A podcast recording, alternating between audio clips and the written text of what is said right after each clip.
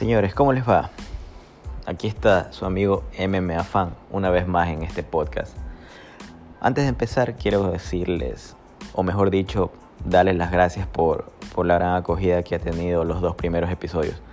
Créanme que, que me demoré bastante en hacer esto, pero ahora que los estoy haciendo más seguido, uno por semana como lo prometí, nos va muy bien. Cada vez va creciendo los, los seguidores, las personas que me escuchan y a esas, a esas 47 personas que tengo que me escuchan en el podcast 1 y 2, se los agradezco de todo corazón, la verdad. Son por ustedes, es gracias a ustedes que sigo haciendo esto.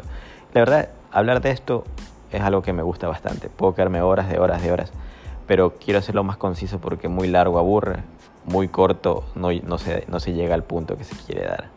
Entonces, sigamos con este podcast número 3. Gracias a todos los que nos están escuchando. Espero que si están manejando, trabajando, si están comiendo, sea lo que sea que están haciendo, gracias por darse un tiempo y escucharme. Pero vamos con el primer punto que quiero hablar sobre el evento UFC pasado, el de Whitaker contra Gastelum. Bueno, vamos a hacer los puntos más claros que dejamos en el podcast 2. Lo que dije de Whitaker que ganaba, creo que era de esperarse. Le, fui, le iba a él, se los dije creo que no había este no había no había duda en lo otro. Ir a, ir pro Gastelum era muy complicado por el tema del corto aviso con el que tomó la pelea. Pero bueno Whitaker está a la espera de del cinturón podría decirse. Veamos qué pasa en este en, en, en lo que se viene ahorita. El tema de Gerald Mercerach GM3 como le digo yo ganó y se los dije. El tipo era underdog. El tipo era underdog era un buen dinero. Yo gané buen dinero y ganó. Lo sometió a, a Bartosz Fabinsky, que créanme que ese peleador es mucho piso, que sí, que no sé qué, pero no tiene buen striker, no tiene buen striking y es lo que GM3 tenía de sobra. Él lo sometió, ganó y hubo billete ahí. Para los que me siguieron, chévere. Otra que les dije, Pene versus Godínez. Godínez, la mexicana, Pene también, que por su experiencia les dije que iba a pesar, iba a ganar. Se fue a la decisión. Dicen que le robaron, quizás sí, quizás no pero a veces el tema del background de un peleador ayuda bastante en esa decisión, influye bastante en una decisión. Además, siempre los gringos tienen las de ganar en, la localía contra los de afuera. En este caso, la mexicana eh, no, pudo, no pudo llevarse la pelea, fue decisión dividida, pero Pene ganó. Les dije, también los que fueron, chévere ganar un billete. El robo de la noche, Romanov versus Espino. Señores, esta vaina sí pareció algo inaudito, no pensé que hubiera pasado. Es la primera vez que veía decisión técnica en una vaina así y todo. La verdad es que Espino ganó el primer round, Roman ganó el segundo y el tercero lo estaba, le estaba Espino y por un golpe que en realidad, en realidad no fue tan fuerte, pero los pesos completos pegan duro ya. Entonces me asumo que ese rodillazo debe haber dolido en los huevos altísimo. Así que por ende Roman no se pudo levantar y le dieron la victoria. Turro a mí me cagó la combinada. Ahí había un billete porque Espino era underdog. Y yo estaba muy confiado de que él iba a ganar. Es más, si terminaba así la pelea, le iba a ganar. Pero bueno, son cosas que pasan a veces. A veces, a veces pasan estas cosas. Pero ya, nos recuperamos. La de Peña, también les dije que, que era un peleador de sub y baja, sub y baja. Le dije que iba a ganar. Y esta vez ganó apretando, pero ganó. Ya, peleador que todavía no me terminé de convencer. Tracy Cortés también ganó le pegamos, se los dije, ganó creo que decisión dividida sí, pero ha mejorado bastante. Créanme, ha mejorado bastante esta chica que, como les dije la semana pasada, va a comenzar a darle más hype en, en UFC. Va a darle más promo y es lo que esperamos ver.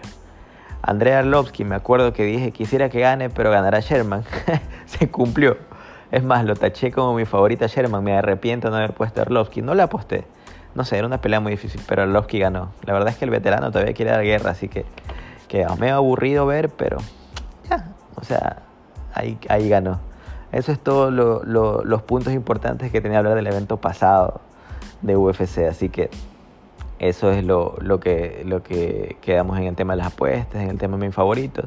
Espero que hayan ganado dinero, espero que les haya servido mi, mis cortos análisis. Mis análisis no son tan profundos, porque a veces no me gusta ir muy allá, como que sí, que, que, el, que el estilo, que los golpes, no sé, hay que ser más conciso, con eso se, se, se, atrae más, no sé, yo así soy en la vida real, o sea, si me vas a convencer de hacer algo, dímelo de frente, dímelo conciso, dímelo rápido.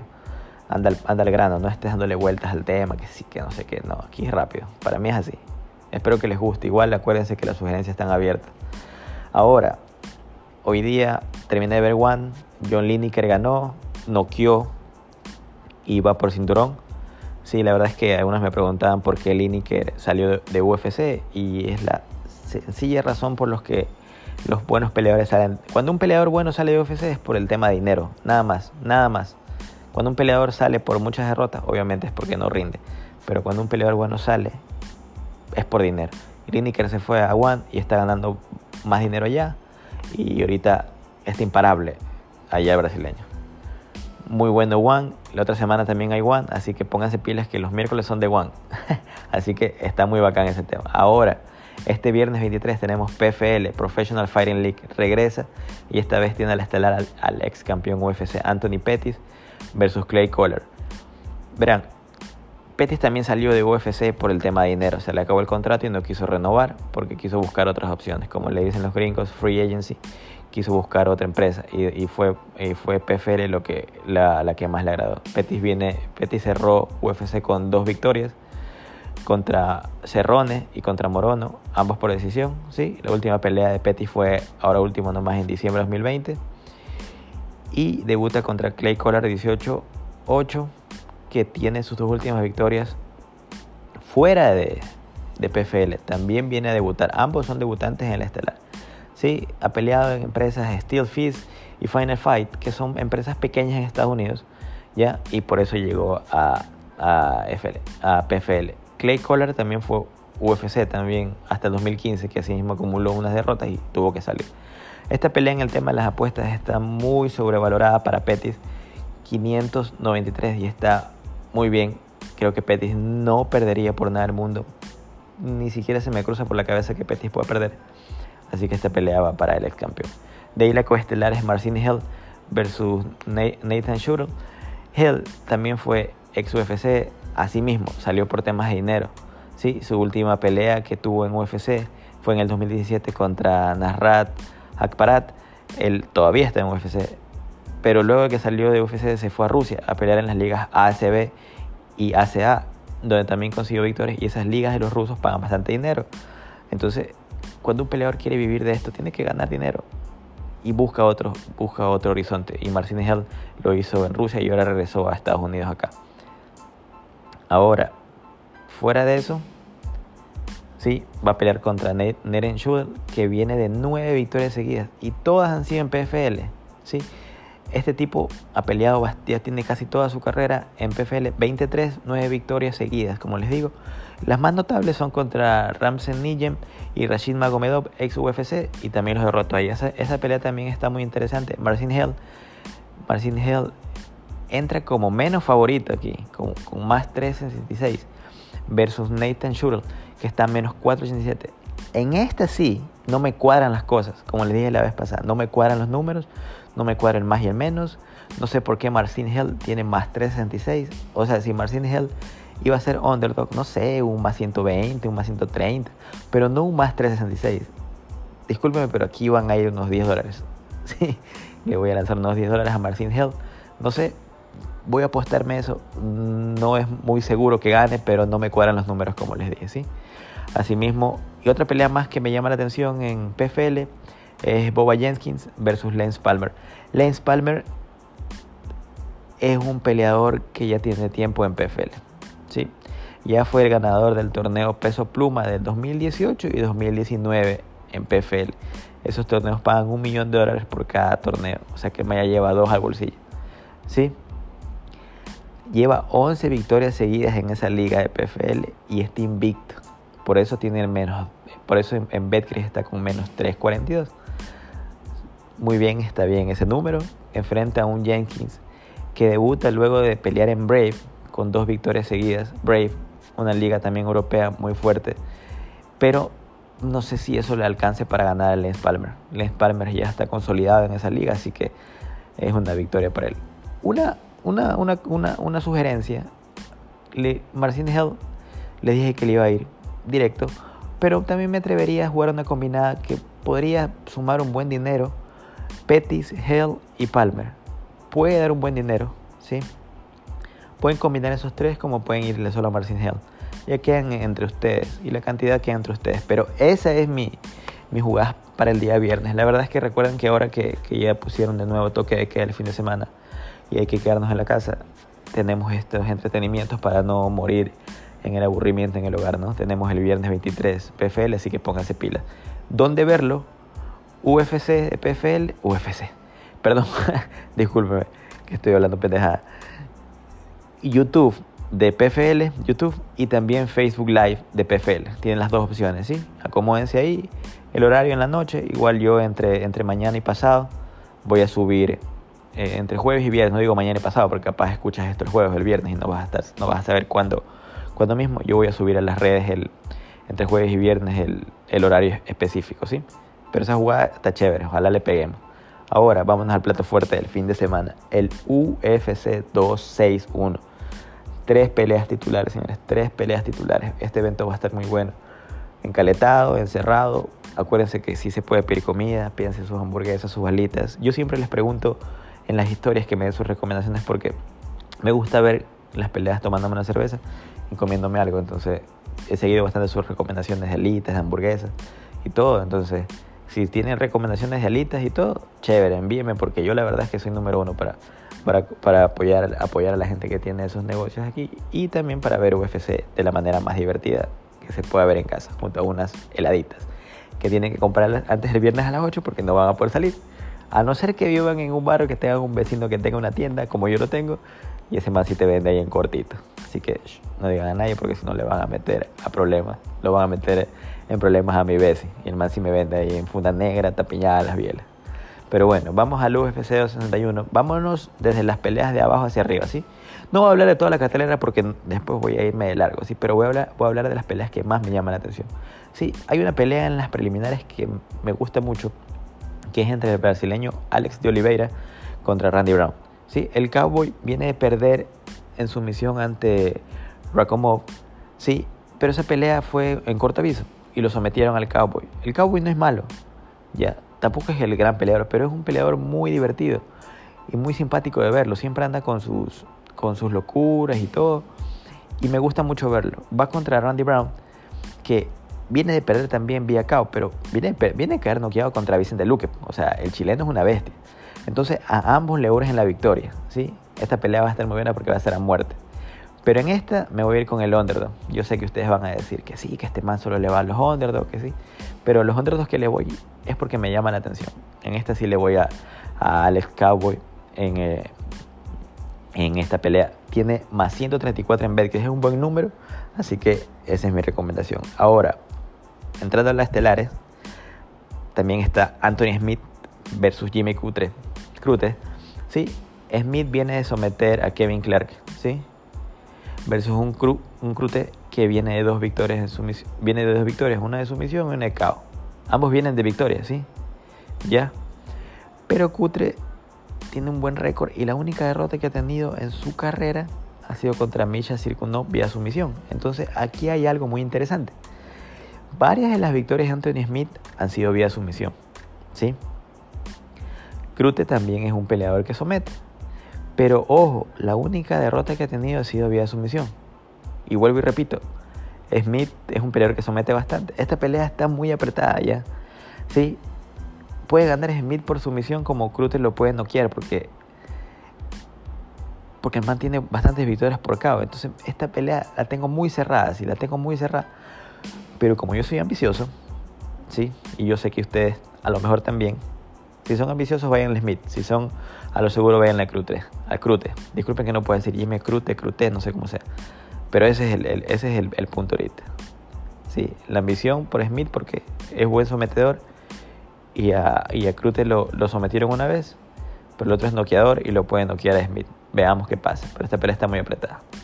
Sí, otra que me gusta, no es secreto, bueno, si me siguen desde hace mucho tiempo, no es secreto para todos que Chris Weidman para, es para mí uno de mis favoritos, ¿sí? sí está entre, mis peleadores favoritos son John Jones y Chris Weidman. Siempre lo han sido, ¿sí? El día que Weidman derrotó a Anderson Silva, yo me acuerdo que como loco estaba yo, porque uno de mis peleadores favoritos, no sé por qué, la verdad, fue su lucha. Me acuerdo su pelea con Mara Muñoz y comenzó contra Damian Maya.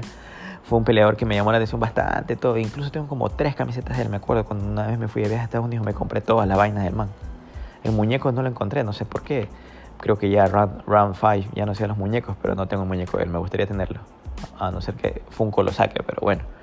Él es mi peleador favorito. Whiteman enfrenta a, a Uriah Hall. ¿sí? Whiteman está como favorito, lo cual me sorprende. Ojo, me sorprende bastante.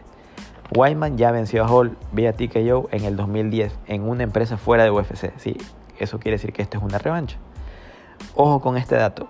Hall, Uriah Hall viene de tres victorias seguidas. Ya.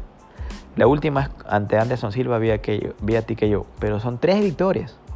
Mientras que el campeón Wyman solo viene de una. Viene una derrota ante. Una victoria ante Omaria Comedov. Y antes de esa tuvo dos derrotas. O sea, no viene tan bien Wyman. ¿sí? Antes de esa fue su debut en los semicompletos y cayó noqueado ante Dominic Reyes. ¿sí? Si bien es cierto es el campeón y llega como favorito, la tiene muy difícil. Pero aún así, me voy a ir por Wyman. ¿sí? La experiencia de Wyman puede, puede, eso, puede ayudarlo a ganar contra un Uriah Hall. ¿sí? Es muy difícil, pero me estoy dejando llevar por mi corazón un poco. Voy por Wyman en esta pelea. ¿sí? Ahora entremos a las tres peleas titulares. Valentina Shevchenko versus Jessica Andrade. Los números aquí en Betcris están por arriba. Valentina Shevchenko está súper favorita en este combate, pero créanme que Jessica Andrade es una pelea muy difícil para la, la campeona. ¿sí? Valentina va por su quinta defensa de cinturón. ¿ya? Ya tuvo cuatro defensas, lo hizo contra Jennifer Maya, Kaylee Chukugen, Liz Carmuch y Jessica. Me disculpan, pero esas cuatro chicas no son la gran cosa. ¿sí? No quiero desmerecer a, a Valentina Shevchenko. ¿Por qué no la desmerezco? Porque se pegó unos peleones con, con Amanda Nunes. ¿sí? Y no cualquiera le, aguanta cinco rounds a Amanda Nunes. ¿Ya? Por eso sí, pero estas peleas que ha tenido, estas defensas que ha tenido Shevchenko no han sido como que el gran desgaste para ella ya.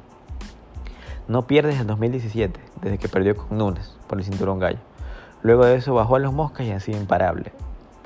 Valentina Shevchenko va a enfrentar a una Jessica Andrade que fue campeona paz, ¿sí? Pero perdió el cinturón con la actual campeona Weilin Zhang. Y posterior perdió contra, contra Namayunas, ¿sí? Ahora, para ganarse esta pelea por cinturón, le ganó a Kelly Chukogian vía TKO. Por eso se hace creadora a la pelea contra Valentina Shevchenko. Pero como les digo, esta pelea para mí es algo muy difícil para Valentina Shevchenko. Sé que va a ganar, no va a ganar fácil, pero le va a costar. Sí, le va a costar. Batestaca, Jessica Andrade es una peleadora muy difícil. Voy con Valentina, no les pongo las manos al fuego por Valentina, pero no la va a tener, no la va a tener nada fácil, ¿sí? Esa es una de las más apretadas que tengo en las tres peleas de cinturón. Ahora, Weilin San versus Rosna Mayunas. ¿Sí? Esta china no conoce la derrota en UFC. Ya, no ha perdido nunca en UFC.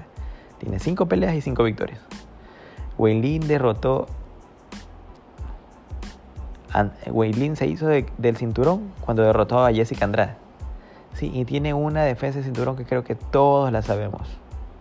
Contra Joanna, la del apellido difícil, Jeski, la polaca, que fue un peleón.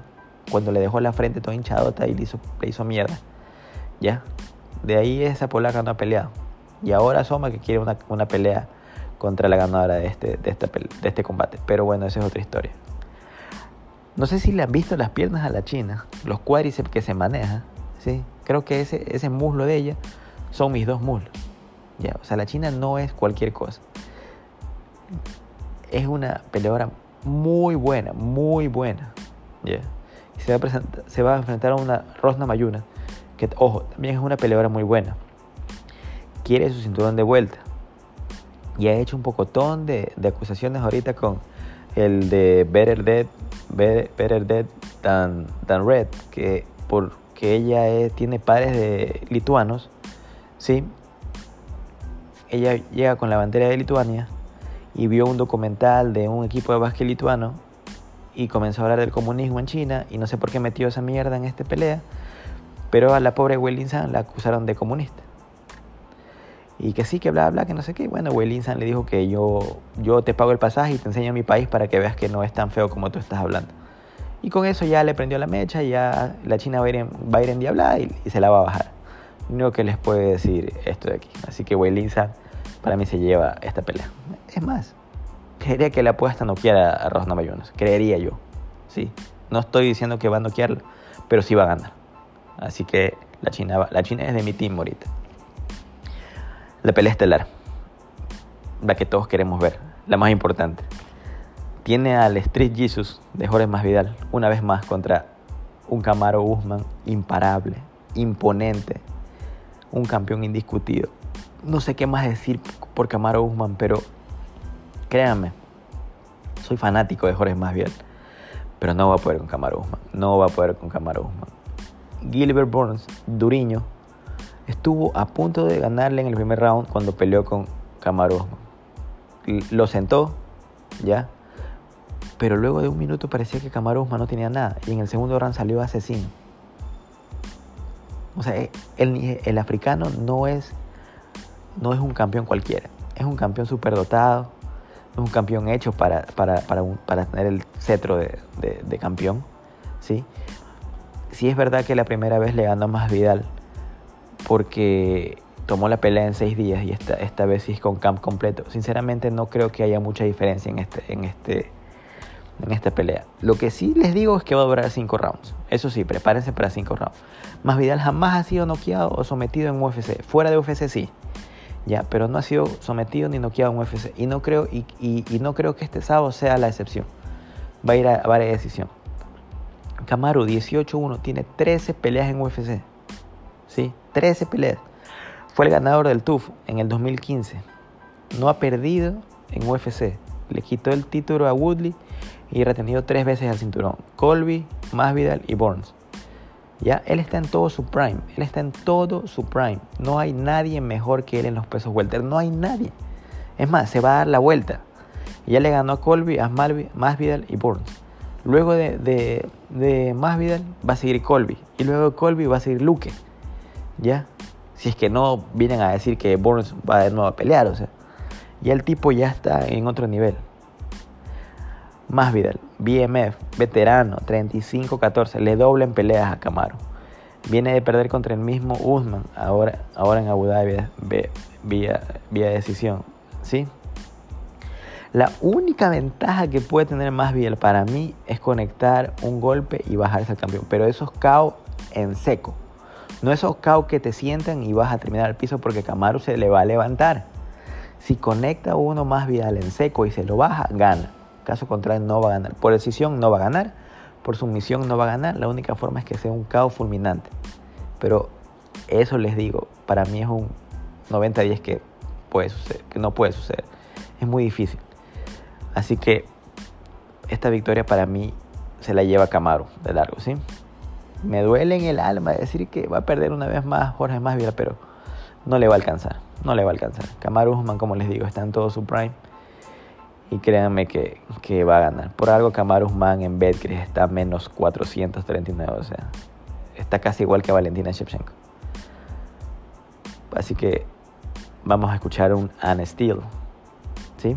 Vamos a ver a un ganador. Rápido hago una recopilación de mis favoritos para las peleas más importantes de este, del fin de semana para mí, ¿no? Camaro Usman, Weili Zhang y Valentina Shevchenko. Para mí los tres campeones retienen. Los tres campeones retienen. De ahí voy con Chris Weidman, voy con aquí, Anthony Smith y con el Cowboy Oliveira. Esos son mis, mis favoritos para las peleas más, más importantes para mí el fin de semana. ¿Sí? Creo que toqué los puntos más importantes de UFC. Espero que les haya gustado este podcast. Quería hablar un poco del tema de, de que me pidieron que hable un poco del Dogs Fighting League, la liga amateur, que es del peleador Andrés Cordero, o más conocido como Perro Loco fue la semana pasada. Los que vieron el evento fue a puerta cerrada en el gimnasio del, en Puerto Azul. Tuvieron buenas peleas. Yo fui al anterior, sí. Ahorita no fui porque la verdad es que el COVID está fuerte y no me quiero exponer, sí. No soy invencible, no creo serlo. Por eso me abstuve y estuve viendo por Facebook. Hubieron buenas peleas. Y luego del evento vino algo muy importante que me llama la atención que de una anunció que en junio va a haber otro, otra edición del Dogs Fighting League y van a haber peleas profesionales. que es algo muy importante y muy llamativo para el evento. Ya se mencionan nombres como Benjamín Poggi, se mencionan nombres como Liam Pantaleón, Benjamín Poggi guayaquileño, Liam Pantaleón es de la península, buenos peleadores, también se escucha a Luis Mueca, Muequita, Luis Castro, Mueca, de Machala, pero para aquí en Guayaquil.